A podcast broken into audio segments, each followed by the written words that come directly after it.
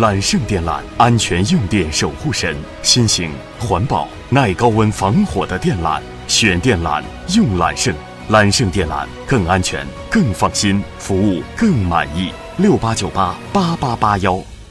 上午九点，市民们非常熟悉的顺丰、中通、圆通等十二家主流快递公司的员工出现在比赛的现场。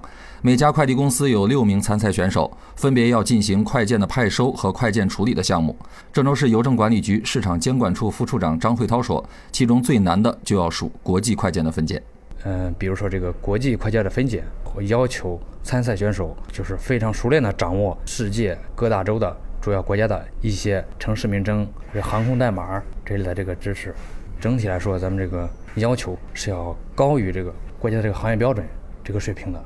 记者在现场看到，参赛选手要将几十件标有国家、城市英文缩写的快件准确放入相对应的隔断。百世汇通的参赛选手马国尧说：“如果没有一定的英文功底和知识储备，完成这项比赛的难度很大。像常见的几个国家，你可能说能分出来，但这些……”不常见的，比方说那个航空代码，这上可能有一些难度了。分拣上吧，编码这些掌握，可能说这些还是有些欠缺，还还是需要进行补充的。水平怎么样？比一比就能见分晓。郑州市快递协会会长张耀仁说：“通过此次职业技能竞赛，各家快递企业都在全力提升业务素养，以应对即将到来的双十一网购节。